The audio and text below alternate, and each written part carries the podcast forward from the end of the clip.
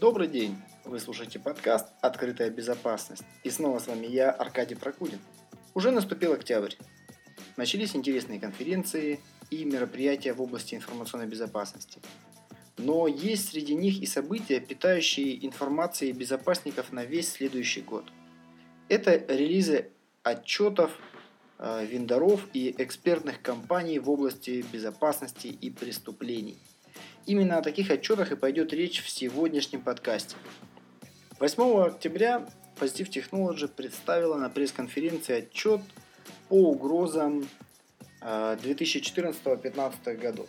Отчет наполнен прекрасной аналитикой и указывает на большие проблемы в области уязвимости ПО, э, особенно на этапе разработки. Э, все мы знаем, что уязвимости, на которые не обращает внимания программист при разработке программного обеспечения, гораздо проще и дешевле исправить до релиза этого программного продукта. Потому что когда программный продукт уже выпущен, пущен в производство, либо уже выпущен и им начинает кто-то пользоваться, исправить ошибки в разработке будет стоить гораздо больших средств, потому что необходимо будет вернуться опять к начальному этапу разработки и пройти все этапы заново. В общем, это достаточно проблематично. Гораздо проще на этапе разработки, на этапе построения концепции к разработке, увидя возможные места, где разработчик может э, сделать ошибку, э, пересмотреть эту часть кода еще раз и исправить ее на этапе разработки.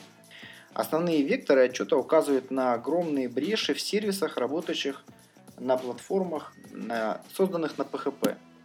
А, со слов а, представителей компании Positive Technology, практически в 100% случаев, а, когда они проводили анализ уязвимостей сервисов, работающих э, из-под PHP, практически в 100% случаев были выявлены и критические уязвимости, и средние уязвимости, и процентов 95 были выявлены уязвимости некритичные.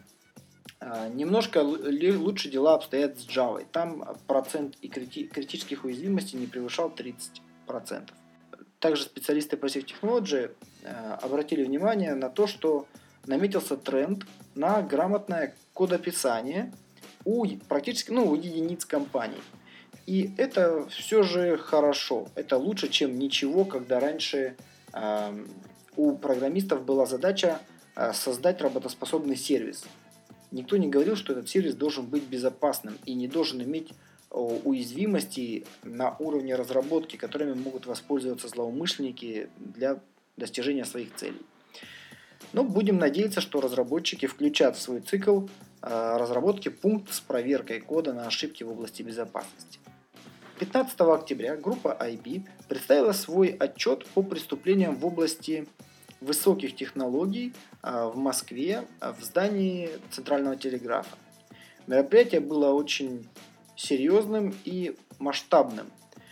Выступило достаточно большое количество докладчиков, а, около 10, и все доклады были очень интересные. Они были наполнены не только аналитикой, но и опытом, перемешанным со статистикой.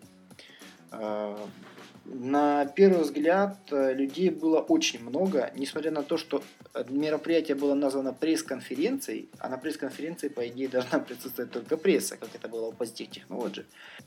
Мероприятие группы IB э, с представлением их отчета посетило около 400 человек, на мой взгляд. Потому что был огромный зал, он был весь полон, и люди еще стояли в проходах, и кто-то даже успевал еще жевать бутерброды, слушая просто выступление и воспринимая информацию на слух. На данное мероприятие э, я пришел уже подготовленный э, с диктофоном, и сейчас у нас есть возможность послушать вступительный доклад Ильи Сачкова. Ему слово. Доброе утро, меня зовут Илья Сачков, я являюсь генеральным директором IT. И, во-первых, я хочу сказать большое спасибо, что вы сегодня сюда пришли. Показывает то, что тема высокотехнологичных преступлений, она, по крайней мере, волнует вас, а это означает, что на самом деле не все так плохо. Почему мы решили сделать это мероприятие? И почему вообще занимаемся выпуском аналитической информации по высокотехнологичной преступности?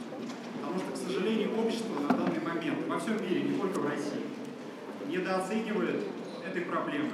Компьютерная преступность высокотехнологичная преступность. Это не только хакеры, а, это не только а, люди, которые занимаются вредоносным программным обеспечением. Сейчас компьютерная преступность создает инфраструктуру для создания таких преступлений, как торговля наркотиками, терроризм, экстремизм, торговля оружием, экономические преступления, корпоративные мошенничество. Благодаря компьютерной преступности развиваются технологии, которые сейчас используются в достаточно страшных преступлениях. Даже такие э, люди, про которых мы не любим говорить, но которые существуют как педофилы, они пользуются наработками компьютерной преступности, чтобы оставаться безнаказанными. Поэтому наша задача всех, в принципе, показать обществу, что эта проблема существует, потому что, к сожалению, и Россия, и многие страны во всем мире до сих пор не осознали этой надвигающейся проблемы, потому что компьютерная высокотехнологичная преступность – это совершенно потрясающе новый и важный вид а нет, зачем? Это одно из немногих преступлений, которое можно совершить, сидя дома в другой стране. И государство, общество, правоохранительная система, судебная система, Организация Объединенных Наций в принципе реально не готова к тому, что появились преступления, которые могут произойти за одну секунду, и человек может совершить из Таиланда в России, из России на Украине, где угодно. Вот, поэтому наша задача, показывая и собирая аудиторию, которая борется с высокотехнологичными преступлениями в разных областях, и в цифровом пиратстве, и в мобильных операторах, банках и в корпоративном секторе, то есть э, расследуют корпоративные мошенничества, экономические преступления, занимаются государственной безопасностью. Объединить и не то чтобы обсудить проблемы, а думать, что будет дальше, потому что очень важно думать, что будет дальше. Я в начале своей презентации сделал слайды для того, чтобы, возможно, по ним даже учить детей. Я не говорю, что вы дети, я к тому, что общество во многом похоже на детей и не понимает этой проблемы, потому что, ну, занимаясь тем, что мы занимаемся 10 лет, я вижу, что, ну, например, как в России было 20 следователей, которые занимаются расследованием компьютерных преступлений, возбуждением уголовных. Это количество за десятилетия не сильно изменилось. И сейчас, чтобы возбудить иногда уголовное дело, при хищении 90 миллионов рублей, компания должна потратить 6 месяцев работы. И не только в России, во многих других странах тоже. Я считаю, что это неправильно. Я, соответственно, начну свою презентацию с э, небольшого такого примера, который доступен для понимания широкой аудитории.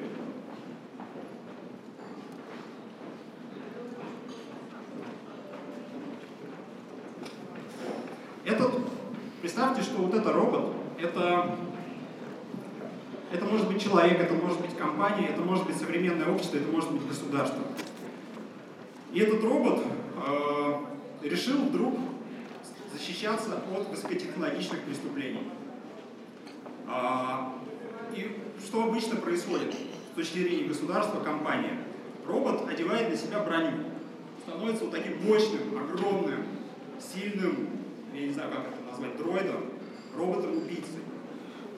Эта броня символизирует законы, э, технологические решения, программные продукты, которые обеспечивают безопасность человека, компании, страны, всемирного общества. Только у этого робота есть две проблемы. Он слепой, он, он не видит, и у него нет оружия. А, том, что он, то, что у него нет оружия, и то, что он слепой, символизирует о том, что, например, атакуют его видите, вот эти летающие тарелки, которые символизируют высокотехнологичных преступников, организованную преступность. И робот сжался со всей силы. Он, у него крутая броня, хорошее оружие, только он не может, он не видит, кто его атакует, и не понимает, кто это, не, не, не хочет понять. Потому что достаточно же одеть броню, и при этом он не может это ударить. Он не может нанести ответный удар. Это как боксер, у которого завязаны глаза, и который просто стоит в блоке и получает на себя удары. Вот эта проблема современных компаний, общества, государств в целом от компьютерных преступлений лечится путем э, выпивания аспирина. Но аспирин, он не, э, он не убивает болезни, не убивает бактерии, он снимает симптомы. Поэтому антивирусная защита, законодательство и э, любые технические решения без понимания того, что такое высокотехнологичные преступления, и без понимания без возможности нанести по ним удар, поэтому именно удар остановит другого боксера, остановит преступность. Именно удар убивает комара, которого кусает вас. Но современное общество не наносит удар. Посмотрите количество совершенных преступлений различных высокотехнологичных, не только компьютерных, и количество дел, доведенных до суда. Это абсолютно непропорциональные величины. И наш робот может вооружиться, он может научиться наносить какие-то удары. Будет проблема, если он опять же не понимает, что такое компьютерная преступность, высокотехнологичная, не понимает, кто стоит за ней, кто, кто этот человек, кто совершает преступление, какие у него мотивы, для чего он это делает, то он будет стрелять непонятно куда, не туда, иногда в пустоту. Либо он будет недооценивать серьезность проблемы. То есть, как иногда бывает, э, ну, например, группа Карбер, которая зарабатывала по 23 миллиона долларов, против нее, когда действует, ну, извините, в регионе России э, там, два оперативных сотрудника, суперквалифицированных, отличных людей, они не могут противостоять огромной преступной группе, которые могут, в которой может содержать и коррумпированных э, чиновников, и представителей городской администрации в каком-то регионе России. Это, опять же, не только в России происходит. Поэтому современное, современное общество оно должно не только быть в броне, компания не только должна быть в броне, а видеть, что такое, и понимать, что это компьютерная преступность, и уметь нанести удар. А, на этом мое вступление заканчивается, и я передаю слово Дмитрию Волкову, а, руководителю нашего отдела аналитики, расследований и тенденции развития компьютерных преступлений, и он расскажет, собственно говоря, факты нашего отчета, который мы сделали по высокотехнологичной преступности.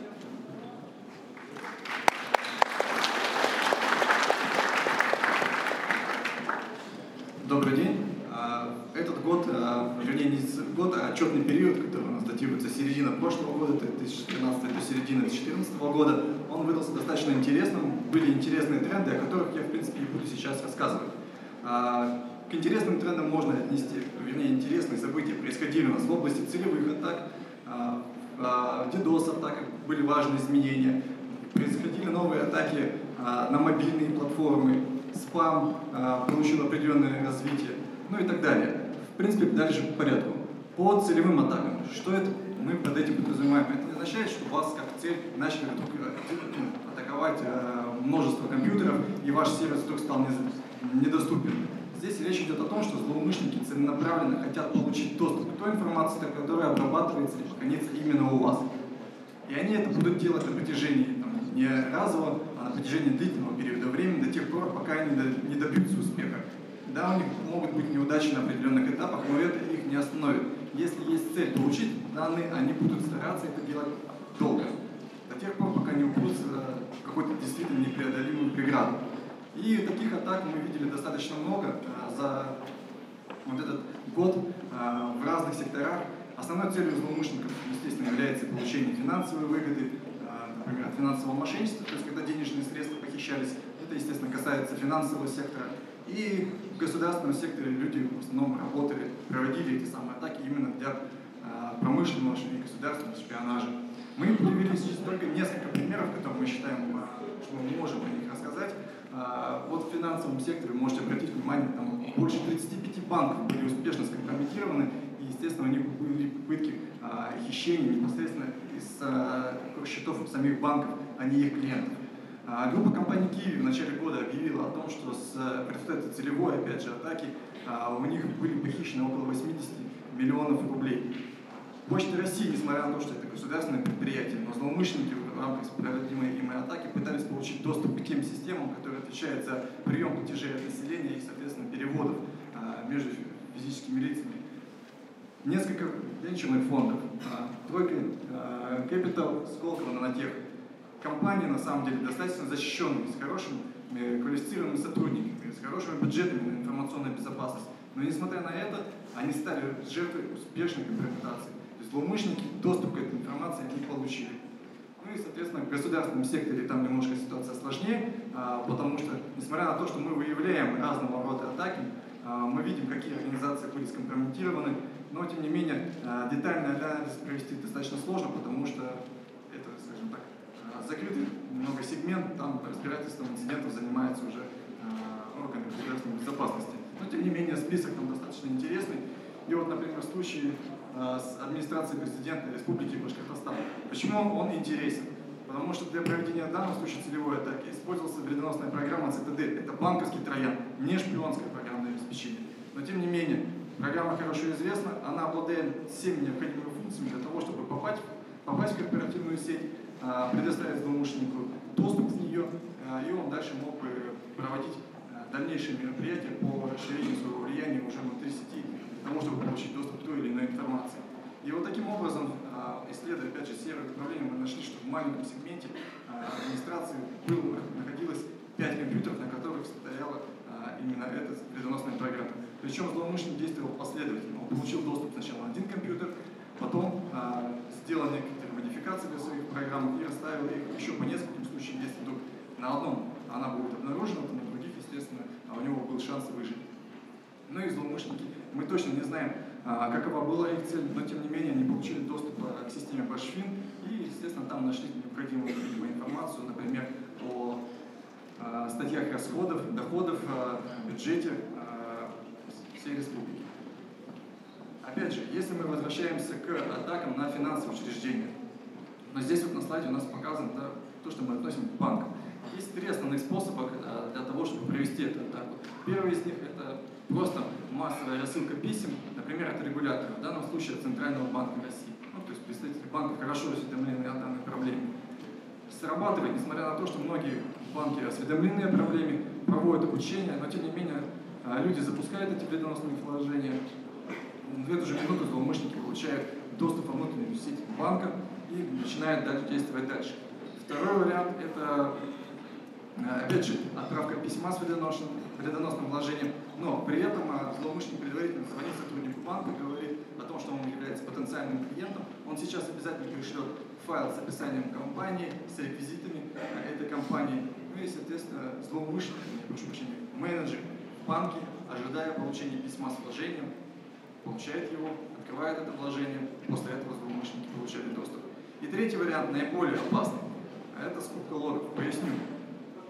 А люди, которые занимаются проведением целевых атак, очень плотно общаются с другими злоумышленниками, которые уже установили тысячи, а иногда сотни, миллионы а, экземпляров своих вредоносных программ совершенно случайным образом. Это не обязательно шпионское программное обеспечение, это могут быть а, трояны, которые проводят DDoS-атаки, осуществляют спам-рассылку, загрузку других вредоносных программ и так далее. И действительно, они случайно попадают, наверняка вы знаете, а, совершенно разных организациях, именно поэтому средства вирусной защиты стоят, работают и обнаруживают какие-то программы. При этом злоумышленник, контактируя с такими людьми, покупает у них э, сведения об IP-адресах и ищет среди IP-адресов те сегменты, которые представляют для него интерес например, IP-адреса, которые находятся в диапазоне а, государственных предприятий, либо финансовых учреждений. И если он такие находит, он договаривается с владельцем этой вредоносной программы для того, чтобы тот установил его шпионское программное обеспечение за хорошую сумму, то есть, как правило, несколько тысяч долларов. В принципе, для человека, который занимается, например, проведением DDoS, так, это достаточно неплохо просто за то, чтобы загрузить один экземпляр вредоносной программы. Все, после этого все выглядит абсолютно как случайное заражение, потому что оно так и есть по всем следам это будет выглядеть так, но тем не менее в результате случайного заражения злоумышленник получил доступ в корпоративную сеть и дальше будет проводить опять же а, целевые атаки, на которых опять же это случай позже. По нашим оценкам нам достоверно известно, что 4% а, всех банков Российской Федерации были скомпрометированы. А, но при этом мы знаем, естественно, не обо всех случаях.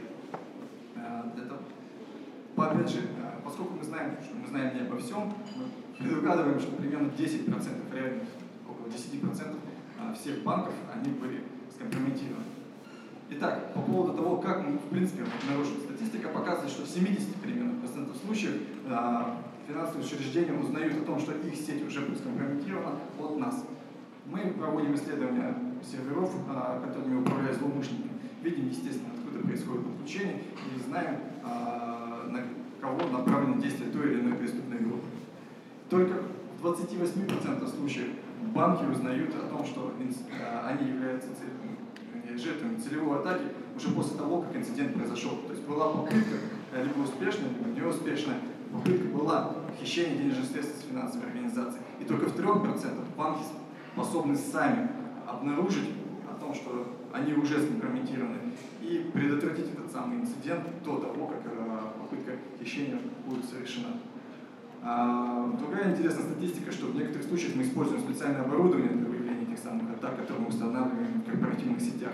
Вот в 10, ой, прошу прощения, в 8 из 10 случаев реально мы находим следы а, именно целевого а, заражения. В государственном секторе данных, к сожалению, у нас значительно меньше. И вот хотелось бы сказать о времени проведения атак.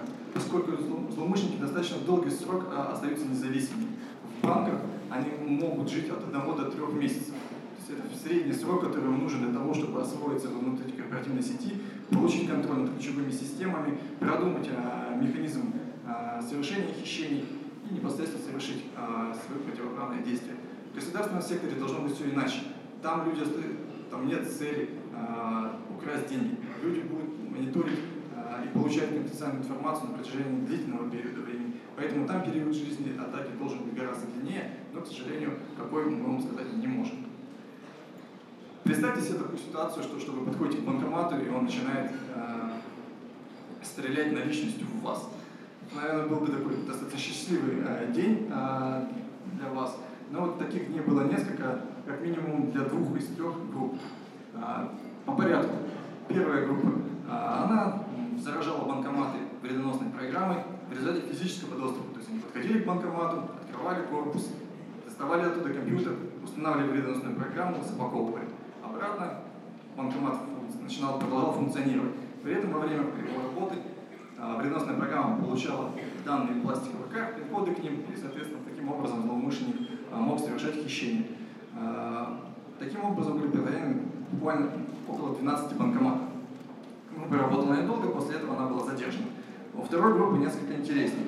То есть они точно таким же образом проводили установку вредоносной программы, но а при этом они не получали данных карт, они просто ждали момента максимальной загрузки а, банкомата наличностью, подходили, набирали нужную команду, и после этого банкомат начинал выплевывать деньги наружу. Третья, она, кстати, тоже была э, группа, вернее, члены этой группы были задержаны. Третья группа, в отличие от э, первых двух, э, работает до сих пор. Она, она является, наверное, самой интересной. Почему? Потому что а физического доступа к банкомату они не осуществляют. Возвращаясь к целевым атакам, они попадают в защищенную сеть банка, из защищенного сегмента банка получают доступ к защищенным банкоматам. Удаленно устанавливают вредоносную программу, которая в зависимости от модели банкомата и от э, его производителя э, могла совершать хищение двумя способами. Первый из них – это замена э, номинала купюр. То есть злоумышленник подходил к банкомату, просил выдать ему 10 купюр номиналом 100 рублей, получал 10 купюр номиналом 5000 рублей. Таким образом, можно было денег похитить достаточно много. Ну и второй вариант, они использовали уже легальную э, программу, используемую производителями банкоматов э, для отладки, модифицировали ее, и вот именно использование этой программы позволяло им точно так же заставить банкомат поливаться наличностью. Это было забавно наблюдать, как э, с камеры видеонаблюдения, как злоумышленники подходили к банкомату с сумкой, расстегивали ее и начинали собирать просто наличность. По мобильным платформам. А, здесь, ну, все знают о вредоносных программах на мобильные платформы, но вот для того, чтобы совершать хищение а, с мобильного устройства, в данном случае мы говорим о планшетах, либо а, телефонах, на смартфонах, на операционной системе Android. Вот хищения начались для граждан постсоветского пространства только с середины прошлого года. И до середины этого года появилось пять преступных групп, каждая со своей вредоносной программой, у каждой немножко свои способы совершения хищений. Вот. Но тем не менее, эти пять групп за год заработали примерно 3 миллиона долларов. Не очень много на самом деле по сравнению с другими сегментами, но тем не менее, они только начали. А, исследуя, опять же, сервер управления а, этих разных преступных групп, мы обнаружили, что примерно около 40% всех зараженных устройств имеют скажем так, привязку к какому-то банковскому счету. А, что это, это позволило нам, опять же, информация о балансе, позволила нам посчитать, сколько потенциальности, например, со 100 тысячного мобильного ботнета можно похитить.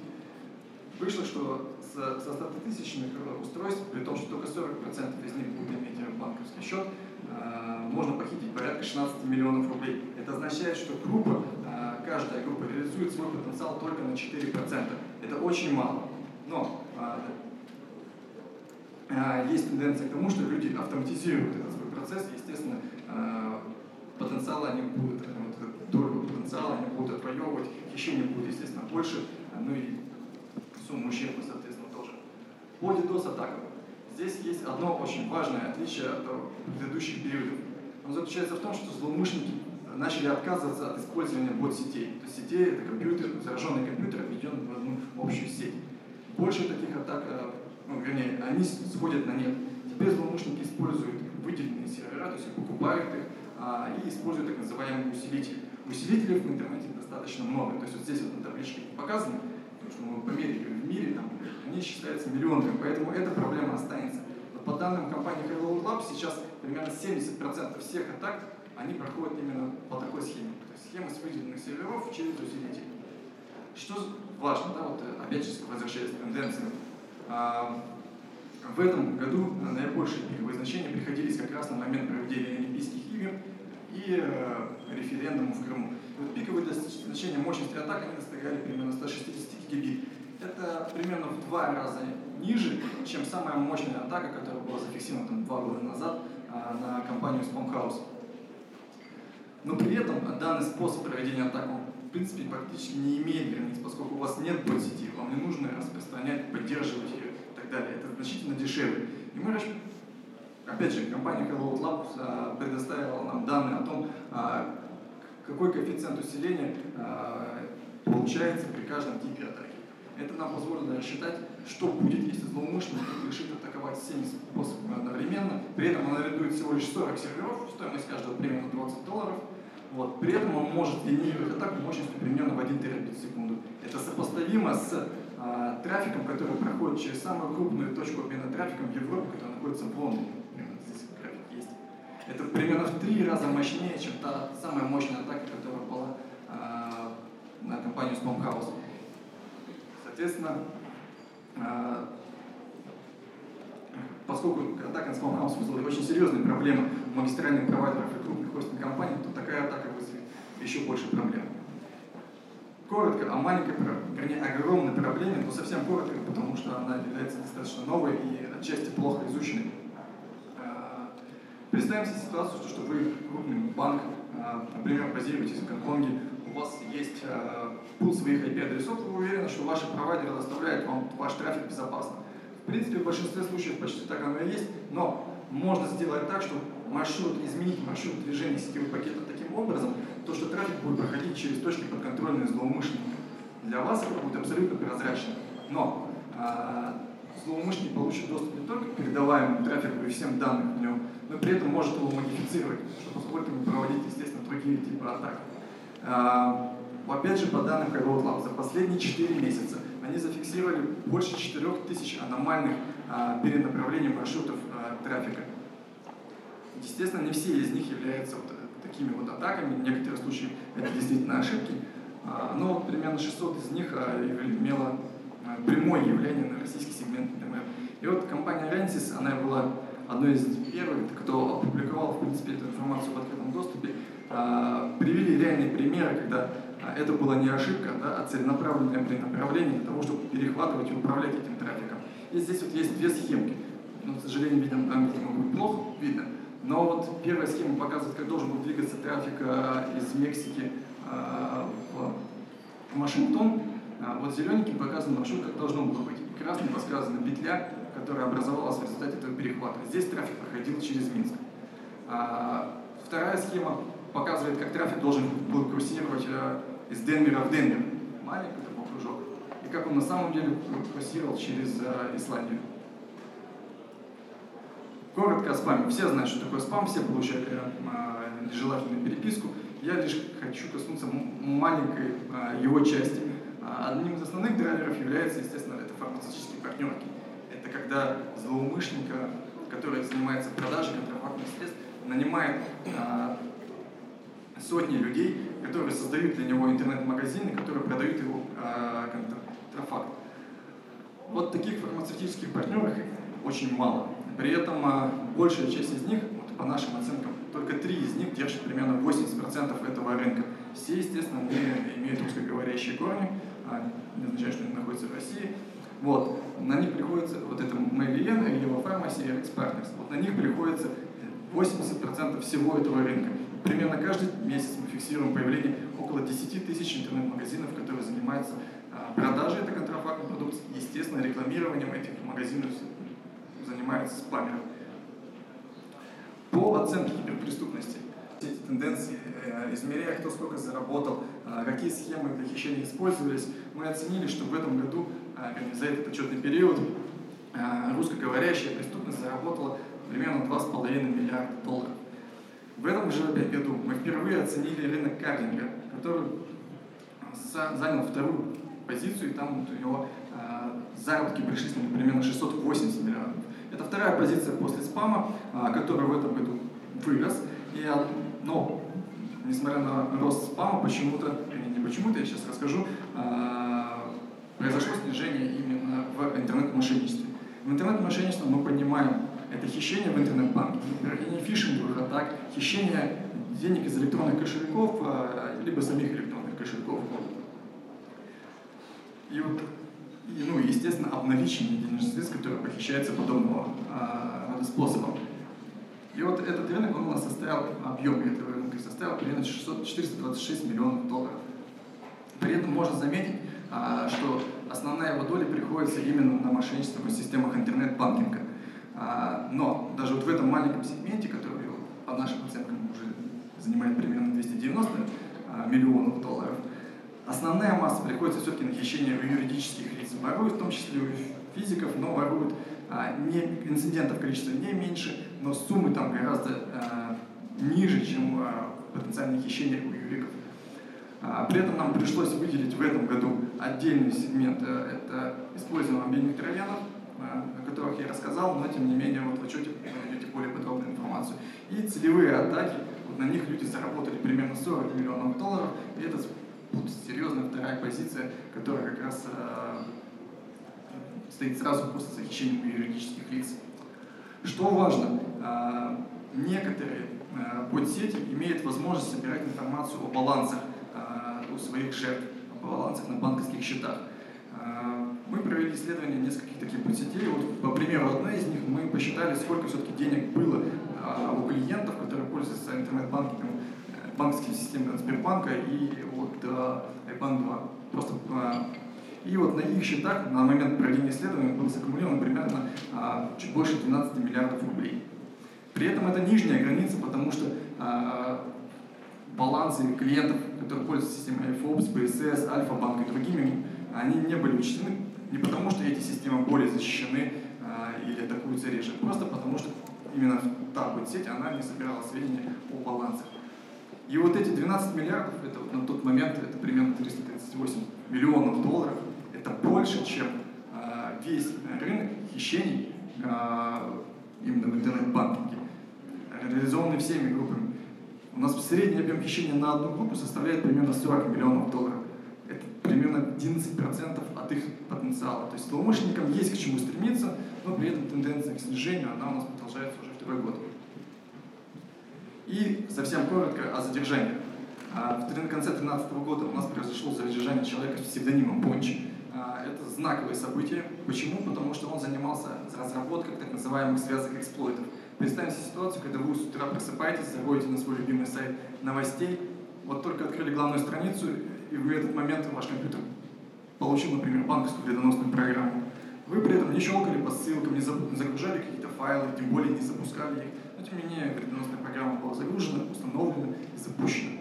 А, вот это делало именно те средства, которые разрабатывал этот человек. И вот по оценкам западных компаний, а, на его программные продукты, которые он делал для распространения вредоносных программ, приходилось 40% заражений по всему миру. Естественно, после его задержания произошло небольшое снижение, резкое снижение, но потом рынок, естественно, выровнялся, потому что клиенты от него ушли к его конкурентам. Другое важное событие, это уже было начало этого года, это задержание человека псевдонимом Тим Холд. Изначально он а, занимался тем, что предоставлял услуги по обналичиванию денежных средств, был администратором форума, типа популярного хакерского ферли. И в конце прошлого года он решил заняться тоже хищением в системах интернет-банкинга, взял исходные коды вредоносной программы Карвер, модифицировал их, настроил свой сервер и начал работать. Ну и, соответственно, проработал это очень долго, потому что в начале следующего года его уже задержали. И было задержание ни одного дедосера, но про него я рассказывать не буду. Об этом расскажет один из следующих докладчиков а, более подробно. И по прогнозам, совсем коротко. В большинстве случаев будет рост. А, рост будет, естественно, целевых атак, потому что нет причин для его снижения. Злоумышленники как работали на этом рынке, так и работают, никто их не задерживает. Они только обогащаются а, опытом, получают, разрабатывают новые э, средства для проведения этих самых атак, делятся этим опытом с другими людьми. Мы ожидаем рост активизма, то есть это атаки, например, DDoS, взломы, в знак протеста. Мы, естественно, выкладываем конфиденциальной информации в открытый доступ, знак этого же самого протеста. Мы рассчитываем, что в следующем году количество фишинговых атак оно должно снизиться. Почему? Потому что они не очень эффективны, то есть э, русскоговорящие, по крайней мере, сегменте люди должны будут отказаться, и вот по России количество фишинговых атак именно на банке оно должно будет снизиться. А, рост числа инцидентов с бокс терминалом тоже важное событие. Все вы знаете о том, что были массовые утечки там, Старкета, Home Depot и тому подобное. Опять же, никто не задержан. Количество вредоносных программ за этот год выросло примерно в три раза. А, люди поняли, что это можно делать. При этом данные карты, которые получаются таким образом, они стоят достаточно дорого. И это будет стимулировать, и уже вернее стимулировать людей к тому, что таких а, заражений будет больше, утечек, естественно, тоже будет больше. В перерывах между докладами, вместо того, чтобы попить чай или кофе, я взял интервью у известного блогера по информационной безопасности Андрея Прозорова. Что бы ты хотел сказать молодым людям, какие бы пожелания ты хотел высказать, которые сейчас находятся на распутье? Занять черную позицию или занять светлую позицию в области информационной безопасности? Потому что черная сторона, как мы видели из отчета группы IB, гораздо прибыльнее. Но опять-таки можно, не знаю, там, съездить на Канары и, и там потом пять лет отсидеть, и для кого-то это классный, прикольный фан кто-то все-таки заходит не знаю, там, за стабильность, за репутацию. Причем одно дело там быстро сейчас там, резко заработать денег, либо там стратегически, не знаю, повысить свою компетентность, э, свой как бы персональный имидж, который там так иначе пригодится для дальнейшей работы там, в крупных компаниях, на крупных должностях. И не знаю, там э, э, там да, даже условный срок, если он есть у кандидата, он может быть кстати, серьезным препятствием для дальнейшего карьерного роста и для дальнейшей заработки.